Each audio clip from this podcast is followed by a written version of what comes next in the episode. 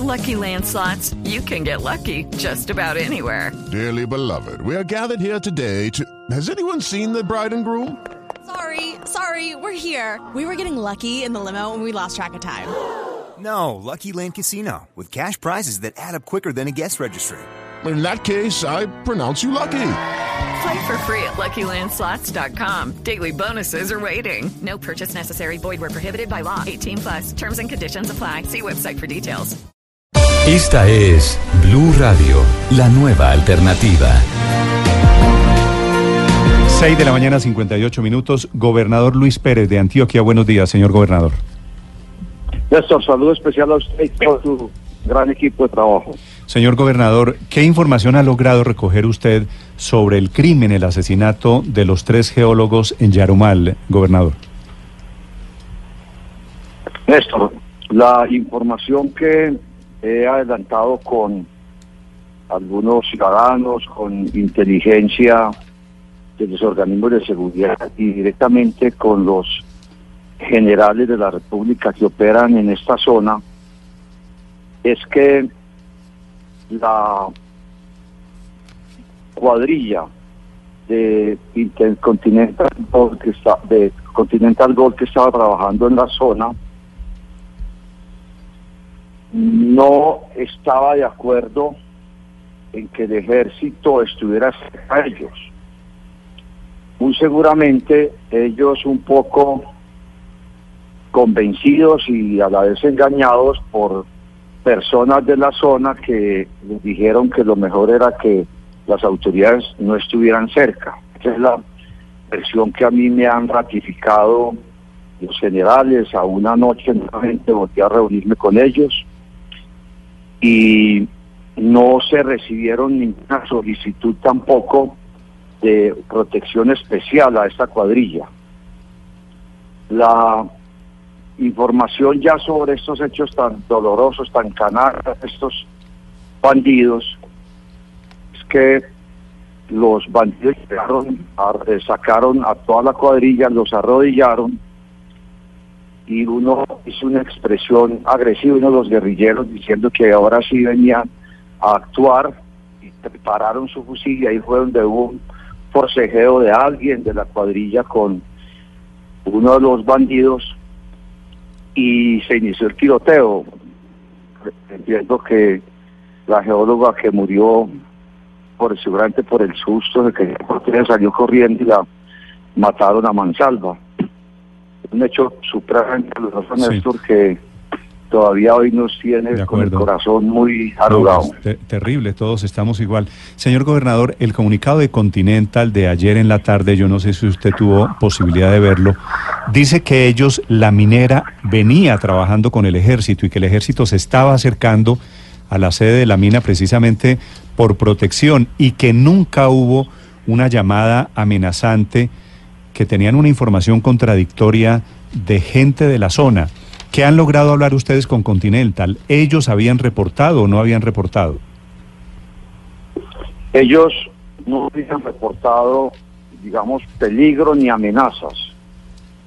Y anoche, precisamente por una conversación que tuve con los em, empresarios de Continental, con quien tenemos una excelente relación, Néstor, es que, si usted se acuerda, Buriticá, cuando Luis Pérez se posesionó, era un infierno urbano había más de 8 mil ilegales en la zona.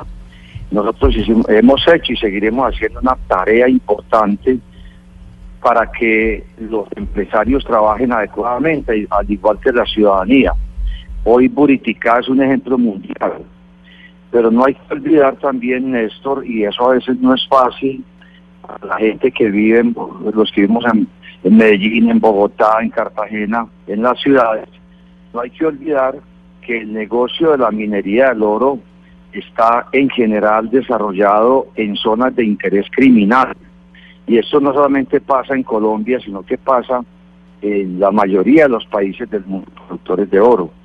Y precisamente por eso hay que afinar tanto el tema de seguridad, para poder que eh, los empresarios y los funcionarios de esas empresas vaya bien y no tengamos estos hechos tan dolorosos. Gobernador. Y sobre todo, y sobre todo que uno no puede llegar no puede llegar a una zona de interés criminal a ser condescendientes con personajes que lo que están buscando es que los empresarios lleguen a pagar extorsiones o que se queden callados ante alguna agresión y demás. Cuando empieza a haber convivencia entre lo legal y lo ilegal es cuando se empieza a destruir las buenas maneras y la sociedad del país. Gobernador, ¿usted se refiere a que de pronto en la minera podrían estar siendo condescendientes con estos grupos criminales?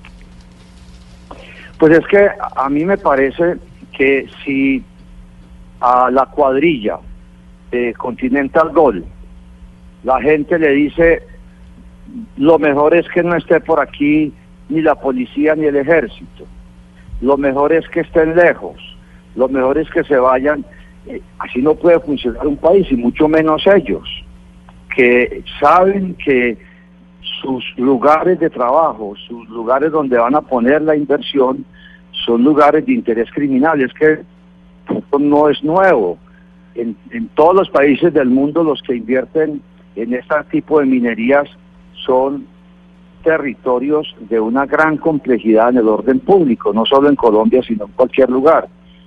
Y lo primero que, que deben hacer las autoridades es acercarse a ellos, pero también lo primero que tienen que hacer los empresarios y los trabajadores es protegerse por el Estado, porque si no tienen que empezar a, a, a conectar entre legales e ilegales y eso sí es el acabose para un país. Pero gobernador, ellos ellos se quedaron, ellos rechazaron o mantuvieron o se acercaron más al ejército, digo ellos Continental. No, lo que la información, digamos que tengo yo precisa para no crear, digamos, un conflicto con los empresarios con los que tengo muy buena relación es que la cuadrilla y la, la cuadrilla Continental Gold que estaba en la zona y la gente le pidieron al ejército no estar cerca a ellos. Esa fue, digamos, como la, la expresión más precisa para, para no generar unas controversias innecesarias, porque nosotros en el tema de minería hemos hecho un gran trabajo en Antioquia, Néstor. Nosotros tenemos casi pacificado a Segovia, pacificamos a Uriticá y seguimos dando garantías para que no solamente los empresarios, sino también la gente que vive alrededor pero, de la pero, pero, gobernador, ¿con, progrese. ¿con qué argumento la cuadrilla o la empresa le pide al ejército que no esté cerca? Seguramente, eh, seguramente a ellos les habían dicho a la cuadrilla y a la gente eh, que los bandidos que se mueven en la zona no les gusta que el ejército está allá. Acuérdese, acuérdese Néstor, que eh, Ochalí es un lugar donde el Frente 36 de las FARC tuvo dominio hace 40 o 50 años y que todavía el gobierno nacional no ha hecho presencia, digamos, permanente en los en los corregimientos donde salió las FARC. Yo hace poco eh, propuse al presidente Iván Duque que creáramos en Antioquia entre 80 y 100 estaciones de policía, que nosotros hacíamos las estaciones y él ponía a los policías precisamente Pero, para que haya una presencia del Estado en los lugares donde eh, antes mandaba y Sí. gobernaba las FARC. gobernador, Y en la, Ochalí en la es práctica, uno de esos corregimientos, Néstor. en la práctica, cuando usted dice que la cuadrilla pidió al ejército no estar cerca, ¿eso qué fue? Pues en la práctica lo que lo que le está diciendo al ejército es que ellos no quieren que el ejército esté cerca de ellos y que se retiren un poco y creo que los ellos estuvieron a cerca de 800 metros o un Un kilómetro kilómetro, sí. y esa es digamos la información exacta Néstor que, que recibí que me la ratificaron anoche tarde los generales con quienes me he venido reuniendo permanentemente porque haya habido una contradicción cuando los familiares dicen que sí estaban amenazados eh, la empresa dice que no pero la cuadrilla yo me estoy refiriendo a la cuadrilla los 10 12 personas de, de Continental Gold que estaban en la zona le pidieron al ejército que no se acercara al lugar que dejara que ellos estaban muy bien con la comunidad fue que no trabajando. fue que el ejército no se acercara porque si estaba a 800 metros a un kilómetro o fue que no durmieran juntos que no acamparan juntos, que es la otra información que hay desde la zona. No, no sabría tener esos detalles, Néstor. La, el detalle que estoy mencionando es como lo, lo exacto, que le dije, pidieron al ejército que no estar cerca al lugar donde ellos estaban trabajando Porque con la comunidad. es que aquí, aquí tengo la información totalmente contradictoria, porque Continental Gold dice ayer que después de una valoración de las medidas de seguridad, concluyó con la decisión de acercar aún más las tropas a nuestro campamento, lo cual se hizo efectivo el domingo 16. Al final, al final hay una gran contradicción aquí, gobernador, porque una cosa dice usted y otra cosa dice Continental. Pues lo que te puedo decir, se lo dije anoche al presidente de Continental, que, que lo que ellos decían no era completamente cierto. O sea, ellos niegan que le hayan pedido al ejército mantenerse lejos. Yo tengo la declaración de los generales que ratifica eso. Y también los generales ratifican que ellos no recibieron ninguna solicitud de ayuda de la presidencia de Continental Don oficialmente. Gobernador, Eh, esa es, digamos, la información que tengo de los generales Néstor y, y se la repetí anoche Sí. al presidente de Continental Gold y, y es la posición que como gobernador yo voy a mantener porque es el informe que tienen los generales. Yo no conozco ningún tipo de trabajo donde Continental Gold haya obrado en forma distinta. gobernador, la cuadrilla pudo haber hecho la petición para que se alejara del campamento a solicitud de sus jefes, de la empresa en particular de Continental Gold, es decir, que no fue algo que ellos hubieran decidido, sino que la empresa les pidió que retiraran al ejército para evitarse problemas, en teoría. Yo no sabría eh, llegar hasta allá, pero cuando hay una cuadrilla de una empresa en un lugar tan lejano como eso, donde ellos son los únicos forasteros y se le arrimen al ejército y le digan, queremos que ustedes se mantengan lejos, pues el ejército no tiene más actitud que alejarse y, y- o no arrimarse, si es la palabra sinónima, y decir que los va a dejar trabajar con tranquilidad.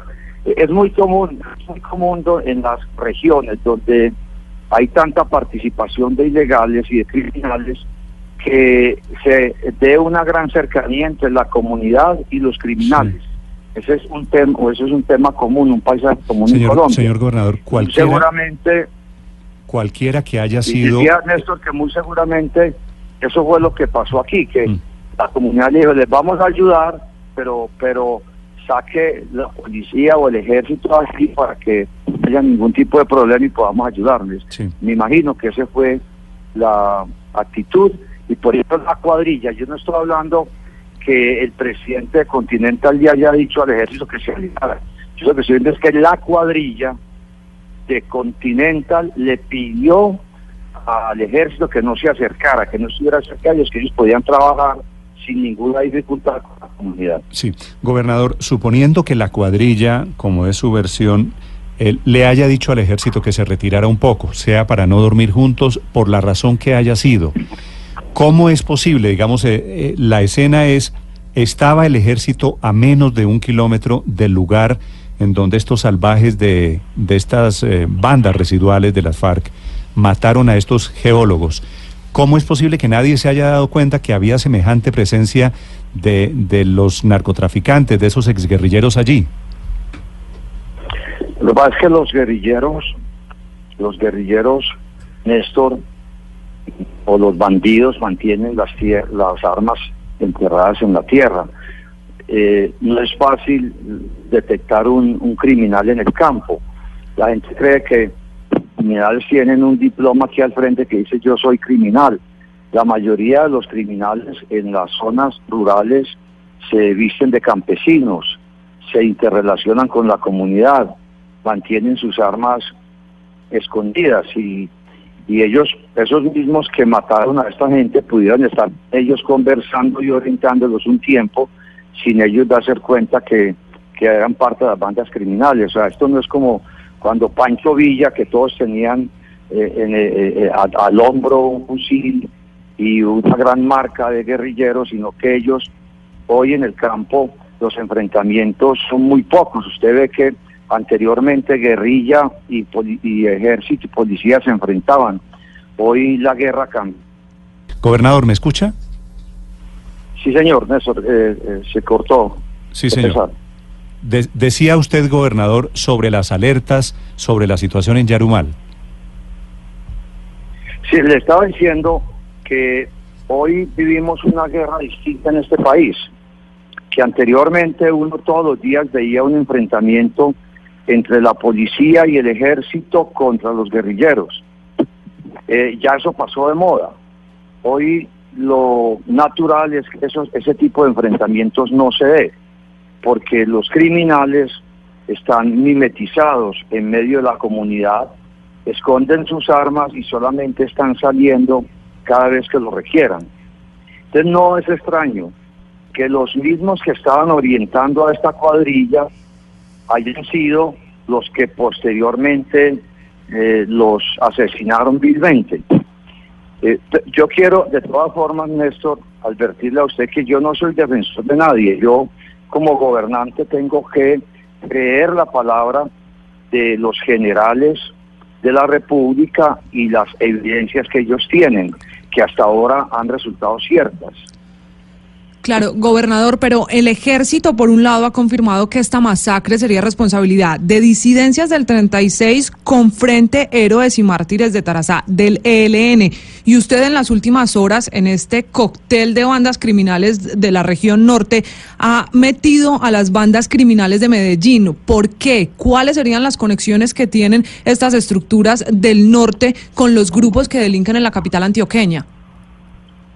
Bueno, lo primero es que la información que ha recogido la inteligencia del Estado es que, primero, ellos así se presentaron cuando mataron a estos jóvenes.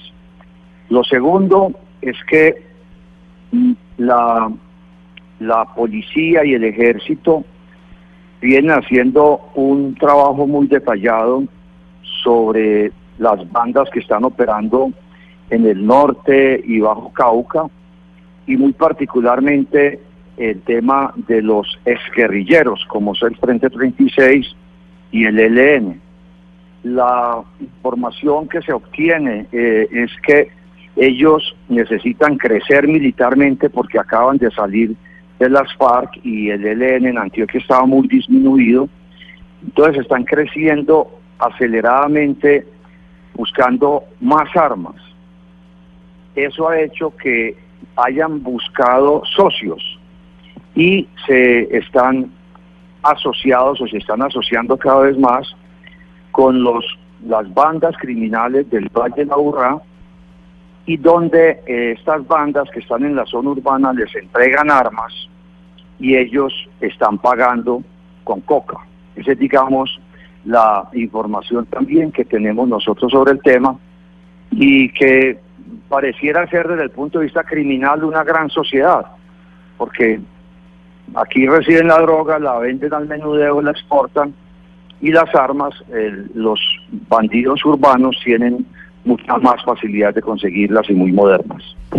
Gobernador, esa sociedad de la cual usted nos está hablando entre el ELN y las FARC, ¿solo la han detectado en este territorio de Antioquia o, está pasando en otras partes de su departamento? Eh, se ha detectado en varias partes del departamento. En, en Urrao, por ejemplo, algunos disidentes de las FARC han sido detenidos extorsionando y lo hacen siempre como si ya pertenecieran al grupo del, del ELN. O sea, ellos unas veces se presentan como independientes, otras veces se presentan como el ELN.